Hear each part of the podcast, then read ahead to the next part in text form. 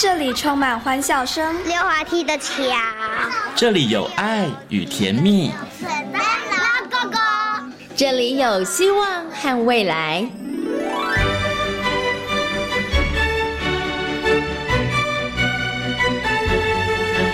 遇见幸福幼儿园，遇见幸福幼遇见幸福幼儿遇见幸福幼儿园。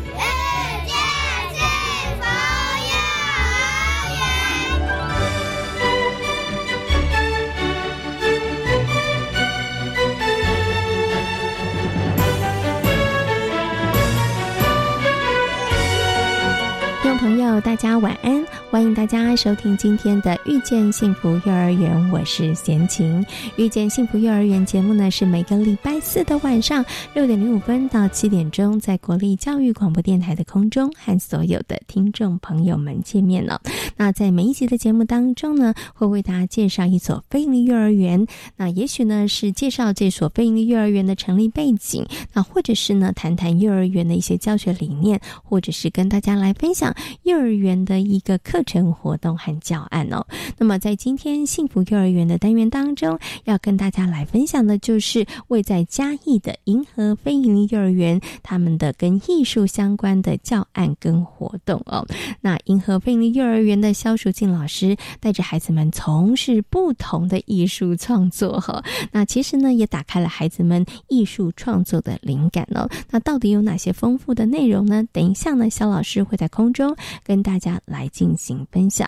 那么，在大手牵小手的单元当中呢，为大家邀请到的是西西亲子教育的创办人徐玉婷老师，来跟大家谈谈孩子的感统教育哦。那。对于孩子呢，在视觉、听觉或是味觉的部分上面，到底爸爸妈妈该做哪些事情，可以帮助孩子们在这些的部分上面发展的更好呢？今天徐玉婷老师会就这个大家父母亲可以在日常当中所做的一些小活动来进行分享哦。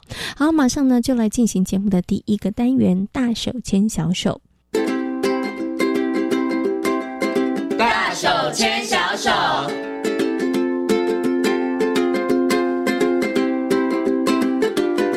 这里是教育广播电台，您现在所收听到的节目呢是《遇见幸福幼儿园》，我是贤琴。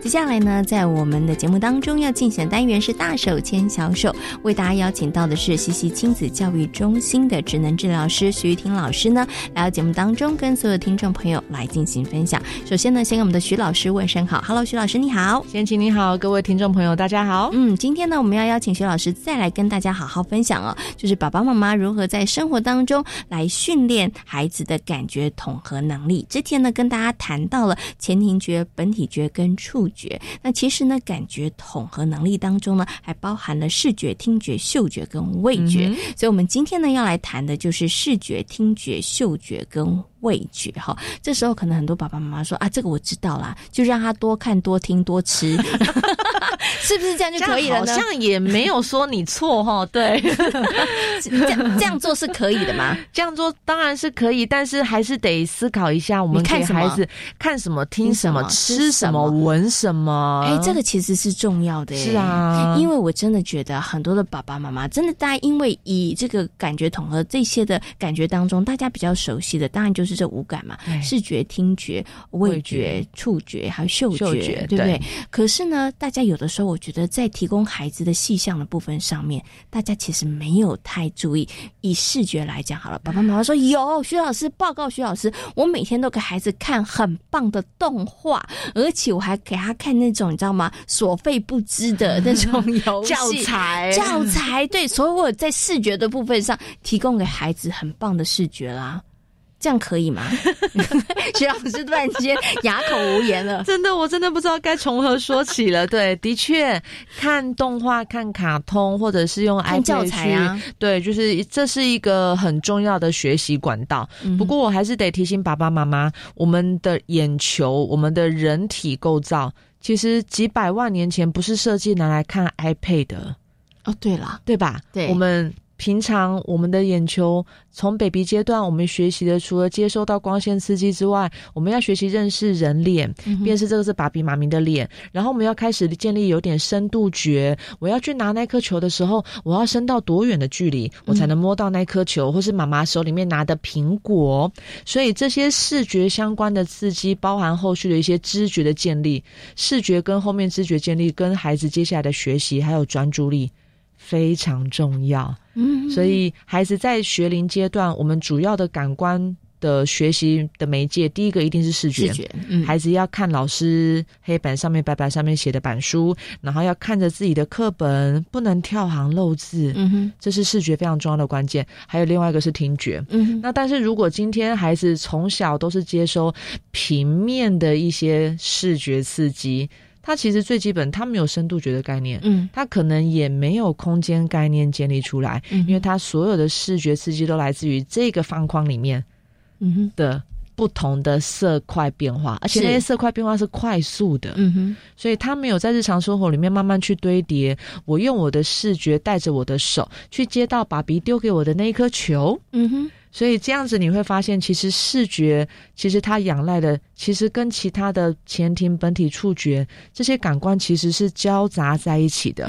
我们不会说单纯让孩子坐着不动去接收被动的一个视觉刺激。我觉得这两个思考方向是爸比妈咪要注意的哟。嗯，其实我们从前面跟大家谈到，就是在感觉统合当中，其实你很难只单独发展一项，而且其实他们都会交互的作用。所以爸爸妈妈，如果你觉得视觉的发展，我就是提供孩子可能很多的资讯，让他看很多的图片的话，其实它可能只是一个面相，可是他没有办法达到其他部分，比如说我们讲的前庭觉或本体觉的那个部分，或是视动整合的部分。对，那那个部分其实又跟这个徐老师讲说，哎，你可能空间啊，还有我们的深度啊，你其实就没有办法。孩子可能跑步的时候，我要跟人家距离多少，我才保持安全，这个他其实就没有办法做判断。是的，所以你会发现，其实这些问题在孩子年幼的时候，可能你还没有办法察觉出来，你会觉得好像不会有太大的问题。但是随着孩子慢慢成长，进入到幼儿园，进入到国小，他常常撞到人啊，对，所以就会影响到，哎，同学都很讨厌跟他一起排队，因为他每次都会撞到人，而且不自觉，所以接下来会影响到孩子的人际互动，他的情绪一定不会好，因为同学都不跟我玩，所以他的自信、他的自尊，你会发现，哎。其实这样讲起来，这个问题真的也不小哎，其实蛮大的耶。它就像滚雪球一样，是的。刚开始只是一个小小的点，可是后面可能就会越来越严重了哈。所以呢，大家也不要轻忽。然后视觉也不是大家想的那么的简单哈。可是呢，从这个问题，我想要延伸，请问一下徐老师，那我们从另外一个角度来看，如果孩子他现在他就一直说我要看手机，我要看电脑，会不会他的视觉发展上也出了问题呢？通常哈，我觉得当孩子会一直跟你 argue 说我要看手机、看电脑，嗯，我觉得有一个很大的危机警讯是在于，孩子除了手机、电脑之外，他已经不知道他的人生还有什么东西可以玩了。哎，这样讲很可怕。孩子可能只有三岁、四岁，这样子会不会太可怕了一点？现在其实嗯，嫌三四岁还嫌太老哎。很多一岁的孩子，他可能还不会说话，可是他的手就很会比着。那个方方的东西，然后他们会自己会开机喽，他们可能还会解密码，所以现在的孩子他们真的是三 C 的原生代，是，所以尤其在三 C 使用这个东西，我们现在真的不建议三岁两岁前的孩子去接触任何三 C 的。管道对，所以因为零到二岁、零到三岁，甚至我都说零到六岁，它真的是一个大脑发育，真的是一个打地基的一个重要时期。如果这个时候他其他的一些学习管道都局限在一个平平小小的一个平板里面，他的大脑。真的就只发展跟这个平板有关的神经网络、神经元，嗯，那他其他的大脑神经元就会开始萎缩嘞，嗯，他可能就越来越不会动，是，他也没有办法去学一个真的人跟我一起，我们一起念书，我们一起听绘本，我们一起玩一些拼图玩具，这些能力孩子都没有办法建立，嗯，那他上了幼儿园、国小，他怎么能够跟其他地球人互动？那他是不是看起来就很像自闭症？是。对，所以。真的还是呼吁大家，就是如果孩子真的每天回来第一件事情，妈妈手机，那真的思考一下，孩子是不是已经到手机成瘾的一个状态？嗯，其实这个问题真的蛮严重的。我觉得他对于孩子的这个日后的可能学习、人际。对，然后身体他身体上面的一些机能，我觉得他其实都会产生一些影响。只是孩子年纪还小，爸爸妈妈现在你可能还没有察觉到。但是呢，如果当你察觉到的时候，其实有的时候真的太晚了。对你可能想要再多做一些纠正或什么，那个时候其实亲子的冲突其实是很大很大。你真的要去纠正或是要矫正，其实那个部分上是非常非常困难的哈。所以这个呢，也真的是要提醒爸爸妈妈，发展孩子。的视觉真的不是给他看这个电视，或是给他看手机，千万不要这么做了。好，OK，好，那这时候大家问啊，那我到底要给孩子看什么呢，才能帮助孩子的视觉发展呢？看什么？就想想看你小时候你都看什么东西？我看很多啊，就是张开眼睛的时候都看啊，对不对？所以你看哦，我们小我们从小到大我们看的东西，第一个就是看玩具嘛，嗯，所以我们要看玩具，要看外面在跑的小猫、小狗、小花、小鸟。所以多带孩子去外面，你会发现小鸟在天上飞，跟草丛里面的蝴蝶，我需要的追视能力就不会一样。哦，眼睛会跟着它跑，对，所以我要持续盯着。哎，原来。那个蝴蝶停在一朵红色的花上面，孩子如果能用眼球去持续盯着一个物体，这样子，哎，你就可以预期他接下来阅读比较不会跳行啊，对吧？所以这一连串其实都有关联的。那或者是我们在玩球、玩玩具的时候，他要怎么样去引导他的双手去拔开那个积木，去粘起来那个贴纸，去做一个拼图？其实你发现视觉很重要的原因，是因为它能够引导我们的动作，嗯，去产生一个最后的一个重。重要的结果是，所以无论您带孩子去玩什么样的动态活动，或者是静态的操作、拼图、劳作，其实视觉都是一直不停的在接收学习的。所以为什么视觉的感官刺激是非常的重要？因为眼睛只要一张开。我们就能接收到大量不同的视觉刺激，是，所以这些丰富度绝对会比单纯一个平板里面，无论再昂贵的教材来的更重要，而且更简单。嗯，所以我懂了。刚刚呢，先请请问这徐老师到底要看什么？其实你不用特意看什么，而是你在生活当中你应该从事更多样的活动。对，当你从事多样的活动的时候，孩子的视觉的发展它就会出现了。你到户外去，我们可能就要看看，哎，户外里头不同的颜。颜色。的植物，然后还有不同的动物，它们在哪里？当我们在教室里头做美劳活动的时候，哎，到底这个剪刀应该从哪里剪，对不对？才不会剪到自己的手？这件事情，这也是很重要的。然后我要粘贴的时候，我的眼睛也要看到底怎么粘。怎么样才能够放到那个对的位置上面？其实这一些都是在发展孩子的视觉的能力。所以贤琴，你会发现现在很多幼儿园、国小的孩子，他们出现的问题很多在视觉层面，包含他们课、他们题目读不完，嗯，他就读不下去了，嗯，或者是他读课文，这不是没有耐心吗？其实不是，其实不是哎，很多孩子是因为他从小他真的缺少了这些视觉的练习机会，嗯，所以他没有办法持续的用他的视觉好好的注视一个都注视着。一样东西，然后仔细的把它读完，接收进去大脑，再做一个处理，然后出来解决这一题的答案。嗯，所以你会发现，视觉其实等于是我们学习的第一个管道。你的眼睛不好看，看不清楚，没有办法仔细的阅读，你会发现后面你再怎么样聪明，你再怎么样文思泉涌，其实你没有办法针对他的提议做出正确的解答。哎，其实这个问题可能是从他幼儿园甚至一两岁。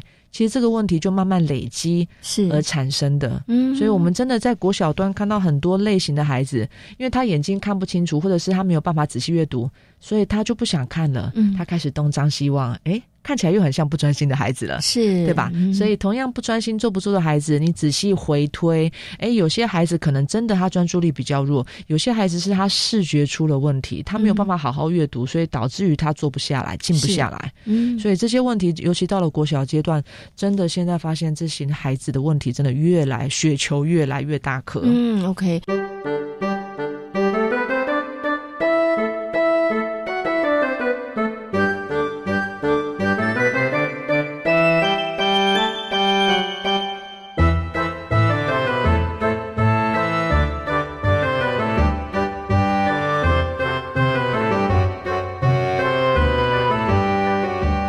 且其实我觉得，如果爸爸妈妈不了解的时候，爸爸妈妈可能会误解孩子，就是就是不用心，你就是不肯努力，对不对？你就是没有耐心，对。其实真的不是，爸爸妈妈就是因为他视觉的部分上面，他他没有那样的练习，他真的很难，就是用眼睛好好的看一个东西，看比较久的时间，所以他就会出现了问题。是，于是他就在学习上面，你就会产生，哎，怎么会这样？这个学习有问题，那个学习也有问题。可是追根究底，就是他小的时候在感觉统合的视觉发展上面出了问题哈。所以视觉发展要怎么做，其实也没那么难。就我们刚刚讲薛老师说的，你就带着孩子多去从事不同的活动。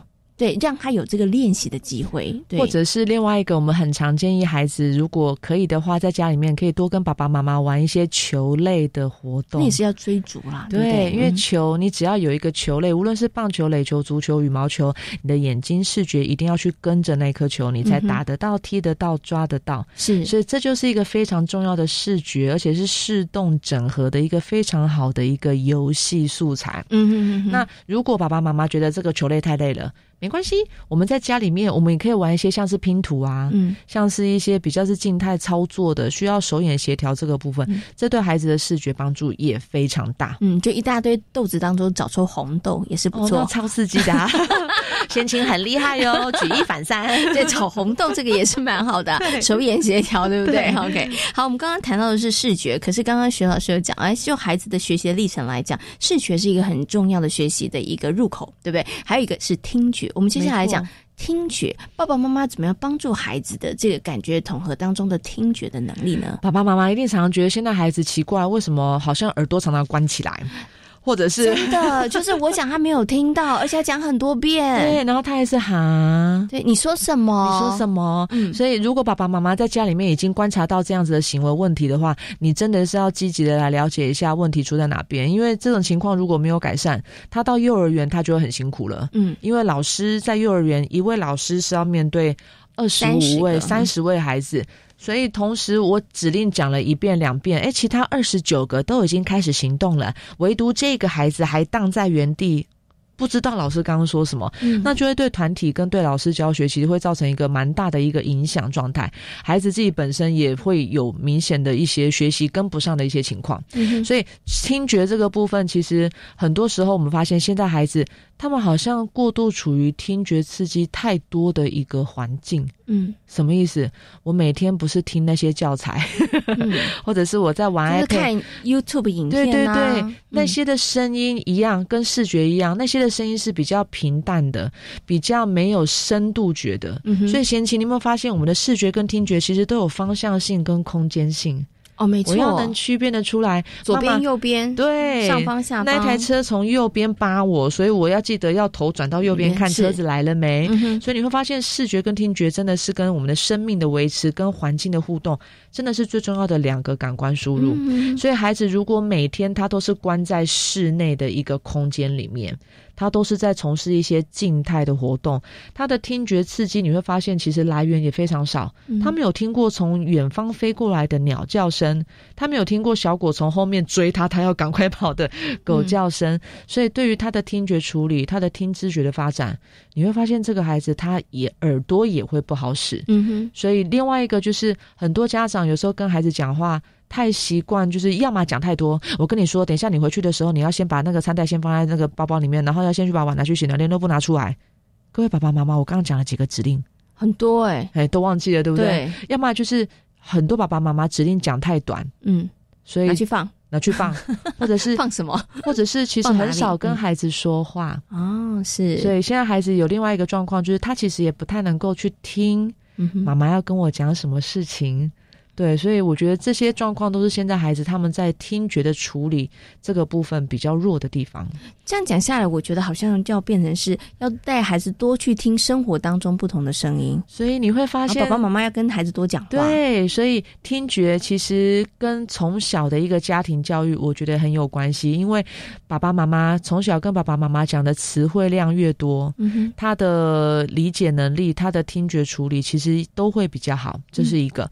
那另外。外一个听觉的部分，其实你会发现，我们只要都走到了户外，我们不是走听觉，我们的视觉，我们其他的感官五感是全开的状态。嗯，其实这样的学习，其实真的才是适合孩子右脑阶段零到六岁发展非常重要的一个学习媒介。嗯，真的不是一个单纯的一个平板或手机就能取代的。嗯，这时候我就。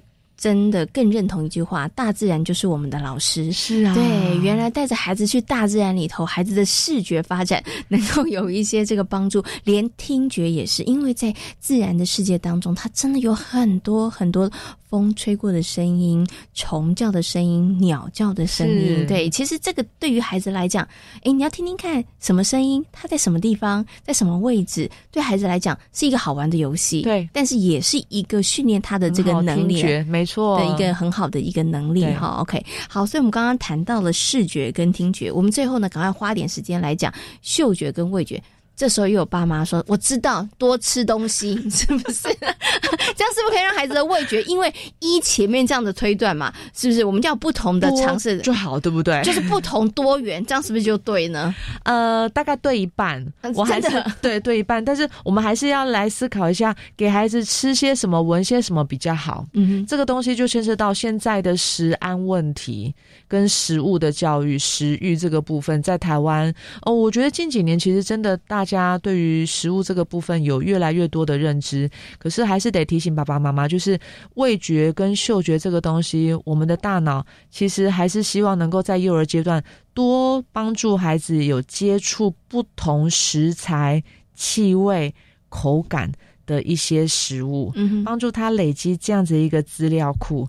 那孩子有过这样子的一个经验，他后续接触到不同的不同的食物、不同的料理方式，他也比较不会有挑食偏食的状况。嗯，所以这个东西就会牵涉到可能在更早的，比如说孩子可能六个月开始吃副食品的时候，您能不能够在每天的这样子的一个每。嗯，副食品制作里面帮助孩子去选择台湾当季的食材、嗯，水果，然后带着孩子去认识。哎，今天吃的这是红萝卜，现在还有黄萝卜，还有紫萝卜。是，能不能在日常生活让孩子用眼睛去看？哦，这是刚才妈咪说的萝卜，吃吃看。哎，这个红色跟紫色真的不一样哎。所以其实你看，简单的一顿吃饭时间是。就是一个很好的五感练习，不会只有味觉跟嗅觉，嗯，他的视觉看到了，然后听觉听到爸比妈咪介绍，哦，这个是今天去什么市场跟的什么阿妈买的，他们新鲜种的，哇，其实你看餐桌上我们可以提供的五感教育。嗯，好像也蛮多的嘞。是 OK，可是真的要讲一下，就是现在好多的爸爸妈妈因为工作忙的关系，很多人家里面的餐桌都是外面买的便当。其实真的有一点可惜，对啦，也没有办法要求说大家真的每一天都要做。但是是不是可以，我们一个礼拜可能有周末可以有一餐两餐，甚至我觉得带着孩子去一起做，对，一起做，或者是带着孩子一起去超市或是市场准备食材。对，我觉得这个都是一个很好的。任何的一个活动，我会发现了。访问徐老师之后，我才发现说，哎，其实爸爸妈妈只要跟孩子做的任何的活动，他其实对于孩子的感觉统合能力来讲，其实他都是会有帮助的耶，对不对？就是因为我们人真的很难一个动作就只靠一个这个感觉，其实不行的。他其实是真的要整个同整才能够完成的。所以，如果爸爸妈妈可以的话，真的。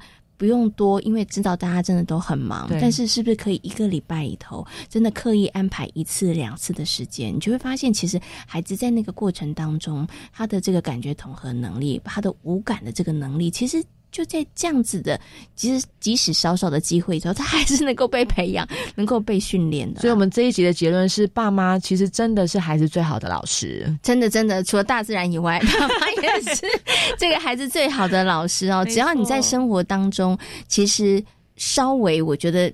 因为大家忙碌嘛，没有办法每一天。但是你只要能够用点心，然后排出一两次的这样的机会，你会发现孩子真的在这个感觉统合的部分上面，尤其我们今天谈的这个呃五感的里头，其实对于孩子来讲都会有很大的帮助。当然，我觉得爸爸妈妈你要做很好的示范哦，不能叫孩子不要玩手机，自己一直玩手机，然后叫孩子不要挑食，但是自己挑食。是的，这样很没有说服力，真的很没有。所以徐老师的儿子到现在都还不知道他妈妈不吃红萝卜。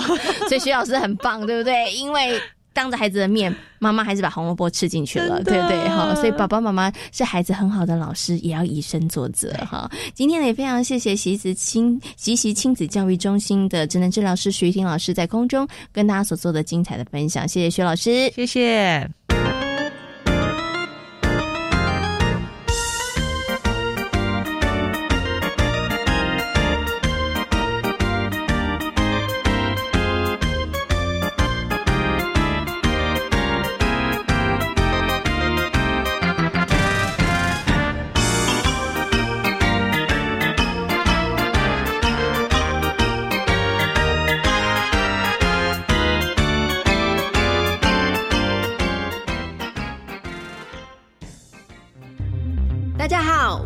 运举重国手郭幸存。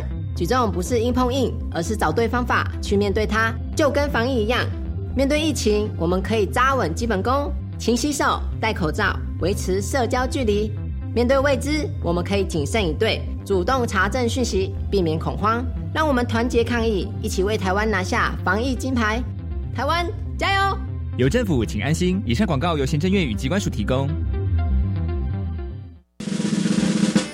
一名结盟的业务员，视力逐渐退化的他，要如何突破身心障碍的枷锁，做到业务冠军呢？九月十七号星期五早上八点半，教育行动家主持人慧心邀请黑暗对话社会企业林玉金小姐，在教育电台生动全世界的粉丝团脸书直播，与您共度欢乐的早晨时光。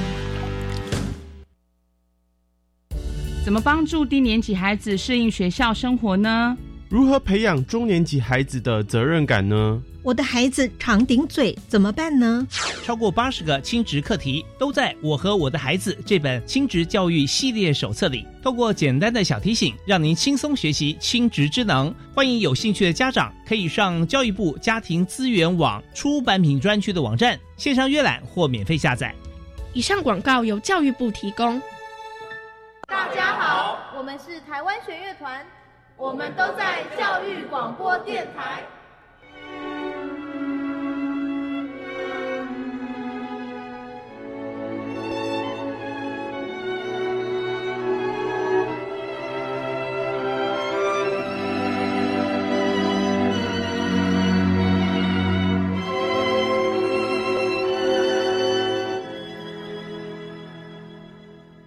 这里是教育广播电台，您现在所收听到的节目呢是遇见幸福幼儿园，我是贤琴。接下来呢，我们要进行的单元呢是幸福幼儿园。那其实呢，每一所幼儿园针对孩子不同的发展阶段，都有这个设定不同的学习目标哦。而幼儿园的老师呢，其实他会延续孩子的经验，然后去加深加广学习的内容哦。像银河费力幼儿园呢，肖淑静老师就带着孩子们从事。不同的艺术创作，可是其实有很多的部分，就是从孩子们小班的时候就开始累积这样的经验，然后在中班的时候，才可以让孩子们呢，诶更勇敢的，或者是呢更有能力的去从事呃可能半立体啊，或者是呢这个立体的创作。所以呢，在今天幸福幼儿园的单元当中，肖淑静老师将来跟大家分享哦，他如何带着孩子们去从事一些艺术品的创作，而孩子们又。从这样子的一个创作过程当中，他看到了孩子们有哪一些成长，还有改变。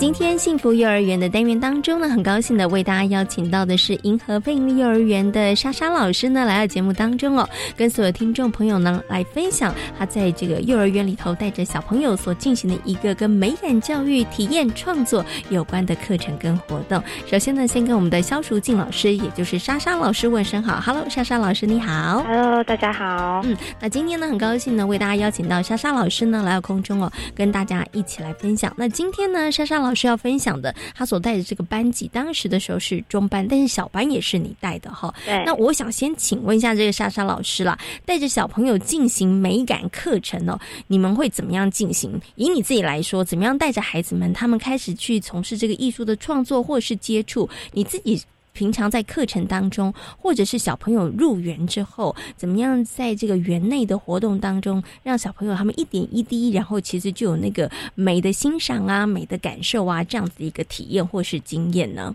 最多的是，我觉得是在户外活动的这一块，其实是还蛮要弱势的。嗯哼，因为我们就是每个月都会出去户外活动，包括说走校园或者是在户外探访的部分，所以在经过来回的走访，其实孩子都会看到外面的一些装置的艺术的部分，包括学校其实还蛮有多嗯艺术的氛围的。那他们会去比合说，呃，我的从国小就是连接的一个学校的部分，跟自己的学校去做比较，是不是少了些什么？嗯哼哼，对他从当中呢，他们去观察到说，我们学校好像为什么都没有这些东西？那是不是要把它融合在学校里面？他们才开始去探索，在那艺术里面当中，我使用的素材会有什么东西呢？那刚开始他们看到的是以马赛克为主，但是他就觉得说马赛克好像过于狭隘，所以他们就开始说，呃，找不同的素材，嗯包括说自然的素材，或者是我们房间可以看到的东西，都加以利用，然后。去摸索探索在这一块，嗯，然后开始去设计说，呃，学校是以什么活动为主题？比如说我们学校的理念就是以科学或者是呃银河的部分，他就开始设想说，那银河里面会有什么样的东西，把它利用。这个主题下去做成创作的一个主要概念。嗯嗯，OK。那想请问一下，这个莎莎老师哦，所以是带着孩子们去户外活动的时候，其实你心里头就已经盘算了，就是我这次出去户外活动回来，我就要小朋友要创作，或者是说，哎，带他们出去的时候，我其实就想说，哎，那回来的时候要哎看到什么，然后带着孩子们做些什么嘛？是本来就有这样子的一个计划吗？应该是本来有一些计划，只是说让他们看完之后，他们会去发想说，哦。你们看到了什么？那有关于学校有的，然后我们没有的哦，先做比较啦，对不对？做比较下去，然后那我们可以利用什么可以跟他相似的部分？嗯，OK，好，所以我知道了。所以珊珊老师他其实还是有一些些让小朋友出去，等于是有一个任务。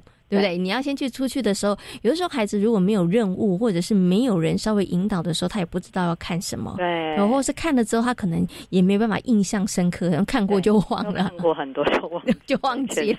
他其实有认真看哦，但是你回头问他的时候，因为可能太多了，所以他就不知道重点是什么。然后，所以莎莎老师每次带孩子出去的时候，哎，要进行户外活动的时候，给小朋友小任务哈。我们今天找找看，哎，什么东西跟什么东西是一样的啊，或者什么不一样的？那孩子他可能把。他的那个焦点可能更关注于要怎么样来去达成这个任务哈，而这个任务呢，其实也跟。后面呢，莎莎老师想要带小朋友从事的这个部分，美术啊，或者是艺术的创作有关哈。那可是，在这个艺术的创作里头啊，其实我们可以用的素材非常非常的多哈。那请问一下，莎莎老师是如何选择说，哎，我们这次是用什么样子的艺术？不管是用蜡笔、色铅笔，或者是用拼贴、撕贴，哇，真的好多哈。像我知道，在学校里头的美劳角，其实。可以做的事情都非常多，所以怎么样带着孩子们，他们从事不同的素材的这个创作，是每一次都有做一个嗯，怎么讲规划好呢？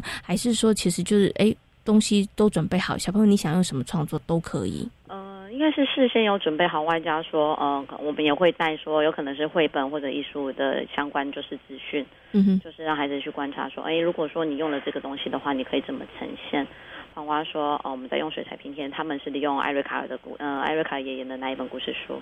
然后他从他的观众去知道说，哦，原来我的画不一定只是画上去而已，我可以用剪贴拼贴的方法。嗯哼，所以他不会只是单一只是着色，或者是说我只是画上去的感觉。所以他会利用就是不同的元素下去做创作这样子。那。”从当中，他们我们可能还是会多准备不一样的素材，那就让孩子思考说，如果我在做你的画作的时候，你想要用什么来去呈现？那它不会只是单一的一个呃单一粘土，或者里面我可能会加上不一样的，然后怎么样去制作它？嗯，OK，好，所以其实刚刚这个莎莎老师讲，就是你们还是就是回到了这个教室之后，其实你们会在孩子进行创作之前，可能会利用绘本的方式，然后呢，让孩子了解说，哎，其实可以用这些方法可以做，因为有的时候孩子他可能。呃，认识没有那么多的时候，他其实想到他可以创作的范围，或是可以利用的素材，他就没有办法想象这么多了哈。所以先用绘本的方式，然后引导孩子比较多元的思考。但是等到孩子真的他自己要创作的时候，就是多准备几种，孩子他们就自由发挥了。对，小朋友他们就自由做了哈。好，所以呢，刚刚莎莎老师跟大家谈到了，哎，他们在这个银河非盈利幼儿园怎么样来进行这个艺术的一个创作？其实呢，这是一个美感教育，而这样子的一个美感教育又跟生活的教育，它其实是结合在一起的。孩子从这个校园、从户外活动当中的观察，观察之后呢，再回到教室里头，然后他们再做一些创意的这个呃艺术品的创作。所以孩子他们在做这个艺术品的创作的时候，有定主题吗？就是哎，你今天所看到的是什么？所以你要把它创作出来，还是你看到了之后，其实你有一些什么样的想法都可以创作呢？呃，是我们看到之后回来整个同整主题说。就是要找出有关于银河，就是我们学校的一个主题活动。嗯，说那银河的创作会有什么？我们就以这个为设定点，那大家会想要去发想说，那银河我可以制作有关于相关的东西，或者是有关于班级的名称。那把这些内容东西把它制成一个主题，那利用不同的素材去做出呃，有可能是行星或者是星球、呃火箭之类的相关艺术。哦，OK，好，所以其实回过头来，其实还是要创作，可能跟。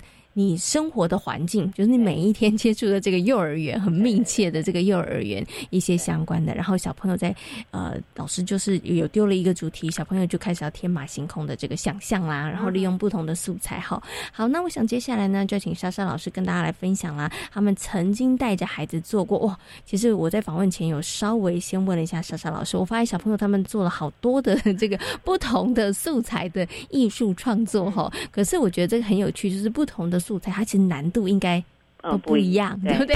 每一个的关卡应该都不一样，所以我们接下来就请莎莎老师跟大家来谈。我们先从比较看起来好像比较简单的啦，平面的好不好？我们先从平面的跟大家来分享一下。嗯，就是在平面的当中，他们利用水彩，其实他们刚开始都是是以为只是我只要上色的部分，但他透过绘本完之后，他可以了解说我用不同的呈现，比如说深浅度的部分。它深浅的颜色的差别会呈现一个图形图像的不同。那我剪贴拼贴起来的时候，它有层次感，它其实观察出来的。OK，所以呢，先用这个水彩，但是水彩呢，其实也有层次哦，也有差别。所以水彩小朋友是直接在这个纸上作画吗？他先会利用纸，然后先涂在着色，然后再去想说设计说，呃，我的图案。嗯哼，或者是我该怎么制呃我的图案的范围，然后制作，然后我的剪贴是否大小，所以它有关于说它要控制说我这张图我要比对的大小是否刚好。嗯哼，对，从里面当中它其实数据概念其实都拿捏出来了。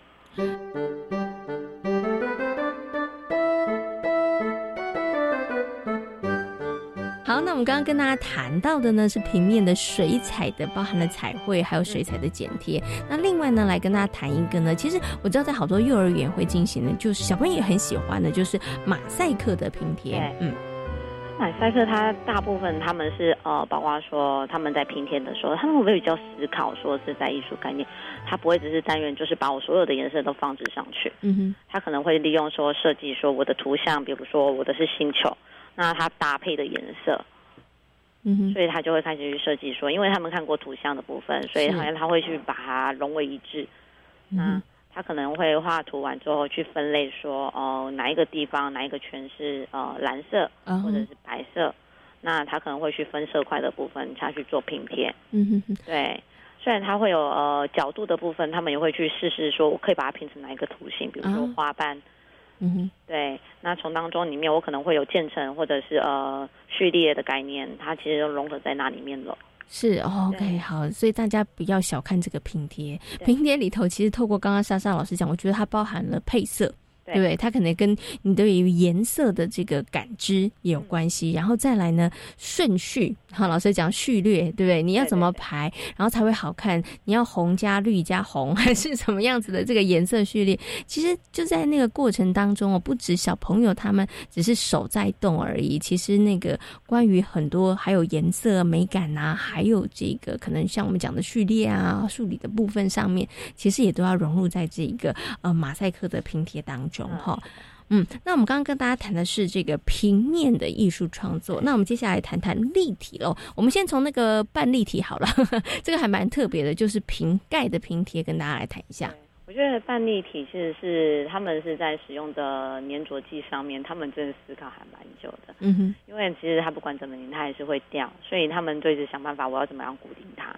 因为他们会知道说，呃，比如说他们画的那时候是地球，那他利用地球的收收集，包括从家里带来，还是结合同伴们，就拜托他们，就是可能帮忙收集哪些颜色，嗯然后去呈现这些呃图像的一个画面。嗯那他在画的时候，他其实要分割说哪一个图我哪边是白的，哪边是蓝的。那他会不会遇到边角的部分，我该怎么样？他之后可能会加上一些水彩，然后帮他点缀的部分，就是因为他粘贴不到的地方，嗯哼，所以他会用这样子去帮他说平面的跟包括立体的去结合在一起。嗯哼。OK，所以其实从刚刚啊，我们谈到这个水彩，然后到马赛克拼贴，然后到瓶盖的这个拼贴，它其实真的每一个关卡都不太一样哎。对于孩子来讲，学习的不太一样。像这个瓶盖的部分上，刚刚这个莎莎老师讲，我觉得可能在前面你要怎么收集到足够的瓶盖这件事情，其实大家就要伤脑筋啦，对不对？哈，总不能都是从自己家里面来嘛，对不对？哈，所以所以要怎么样跟同学，然后亲朋好友招兵买马，就所以我要收集到这么多瓶盖，这是不容易的事情。然后再来呢，就是哎，刚刚老师有提到了，哎，怎么样让它粘上去？其实它真的是不太容易，因为如果你方向不对的话，如果那个它的接触面不够多的话，其实真的比较不容易粘得住。哎，对，嗯哼，哎，那可是因为这个呢，我就衍生到另外一个好奇，就是那想请问一下莎莎老师啊，当然小朋友，因为小朋友我觉得他在创作的过程中，比如说像刚刚讲马赛克，我要粘出一个圆形，可是我有的时候角度真的不够圆，对，或者是我真的就卡住了，对不对？哈，这个时候，然后或者像这个瓶盖，它要粘贴的时候，小朋友就是可能一直掉下来。那这个时候啊，小朋友一定会问说：“莎莎老师怎么办？” 所以呢，莎莎老师，你这个时候呢是再把问题丢回去说：“嗯，那你们再想想啊，还是说用什么样的方法来帮助小朋友度过这一个他们卡关的时候呢？”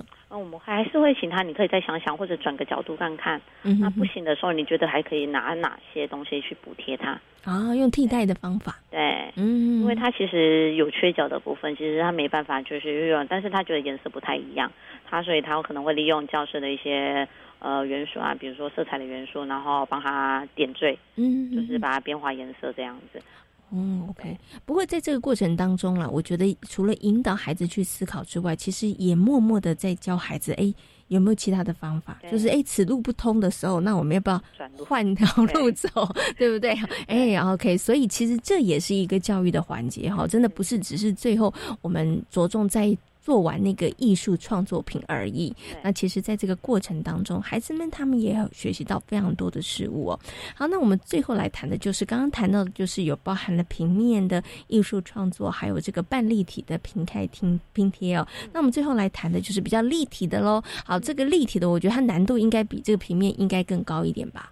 难度真的有比较高，连莎莎老师都说难度有比较高，所以小朋友呼叫你的次数应该比较多哈。嗯，有他，因为比如说他观感一个面型，嗯，比如说他用粘土的，因为小孩子他接触粘土，他其实比较少于说知道要擀平的概念，嗯哼，对他不知道怎么平面把它用成平面，把它卷成立体的，所以他，比如呃那时候他是用卫生纸卷轴。嗯哼，对，让它呈现立体的效果，所以我怎么去包覆它？嗯，是包覆的时候，他就会想说，我是直接把它听上去，但是好像发现它的纹路，包括说它的平面度，好像没有那么的整齐。是，对，跟我们看到艺术方面，为什么它是平整的？嗯哼，那我们就还是丢方法给他说，哦，我怎样子可以让它变平的？我可能会先提示他，那他在做的过程当中，他在卷，他就开始会比较大小，是不是这样子刚好够大了？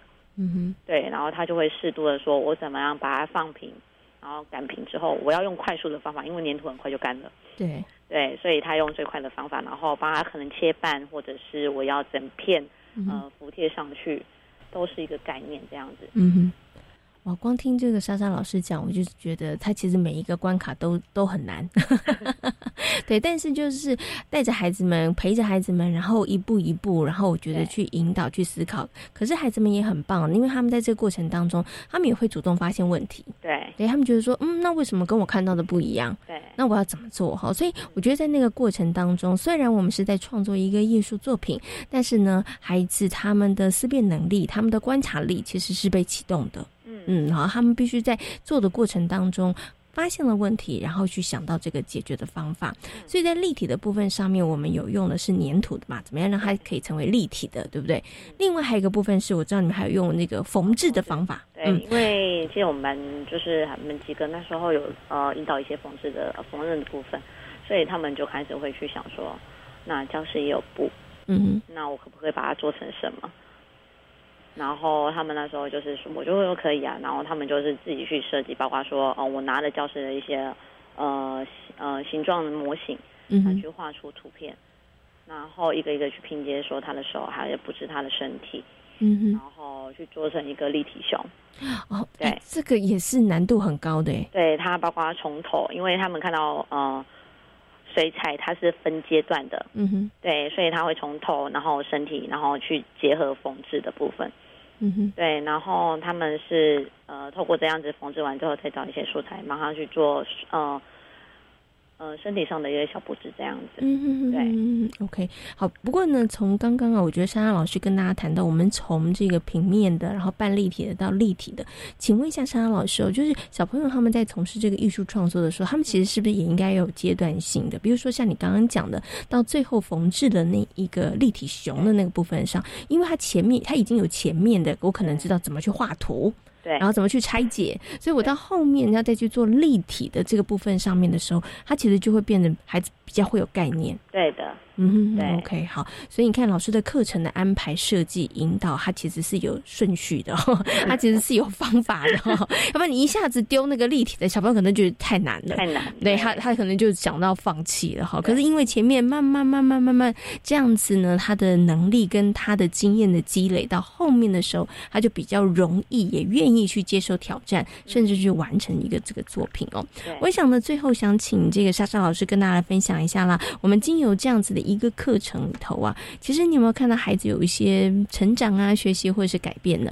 除了他们的美感教育提升之外，就是包括说他的精细动作，或者是他的数理概念，其实都是呃是自我的提升的部分，而不是说我们直接硬塞的给他。嗯，因为他会开始去思考说我要怎么样去比较，或者是我要该怎么样去呃分类，嗯呃配色序列的部分，包括说我的长度该用多少，还有说呃我的东西该怎么呈现白色，它其实都是包含说数理空间概念。还有说语文他们在对应的部分，嗯，对我可能需要哪些东西，它们其实都是涵盖在里面。是 OK，所以透过这样子的课程里头，其实看起来好像你觉得，哎，最后就只是一个艺术作品的完成，对不对？哈，可是呢，在那个过程当中，透过我们今天呢，莎莎老师跟大家分享，哎，有发现了孩子他们可能在数学的部分上面包含了分类这件事很重要，然后呢，可能在这个排序的部分上面，然后呢，还有他们的这个精细动作上面，还有呢，语文沟通的部分上面，其实都有在进步，然后呢，能力都有一些提升。那莎莎老师刚有说，嗯、那都不是老师强加。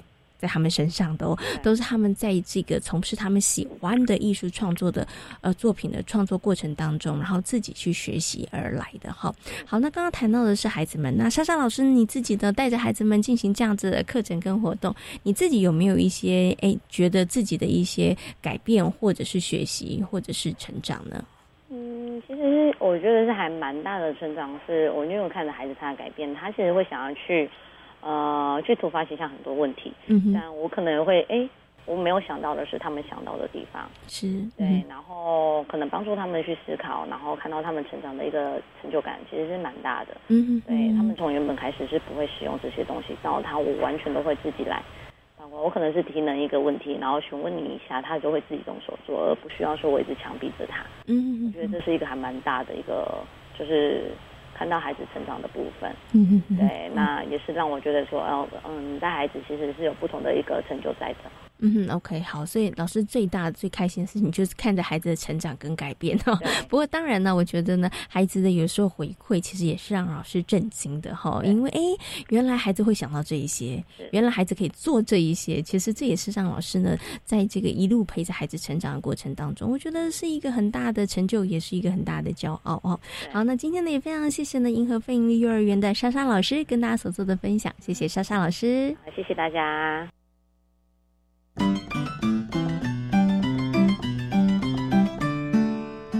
这里是教育广播电台，您现在所收听到的节目呢是《遇见幸福幼儿园》，我是贤琴。接下来呢要进行节目的最后一个单元——亲亲小宝贝。